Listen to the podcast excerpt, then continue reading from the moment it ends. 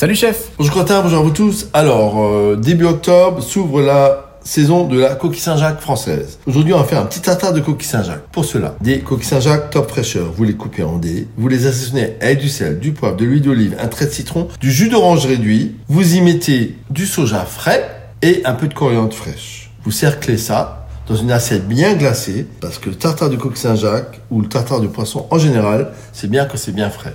Avec ça, vous servez deux petits toasts. Vous allez vous régaler les enfants. Je vous embrasse, à demain.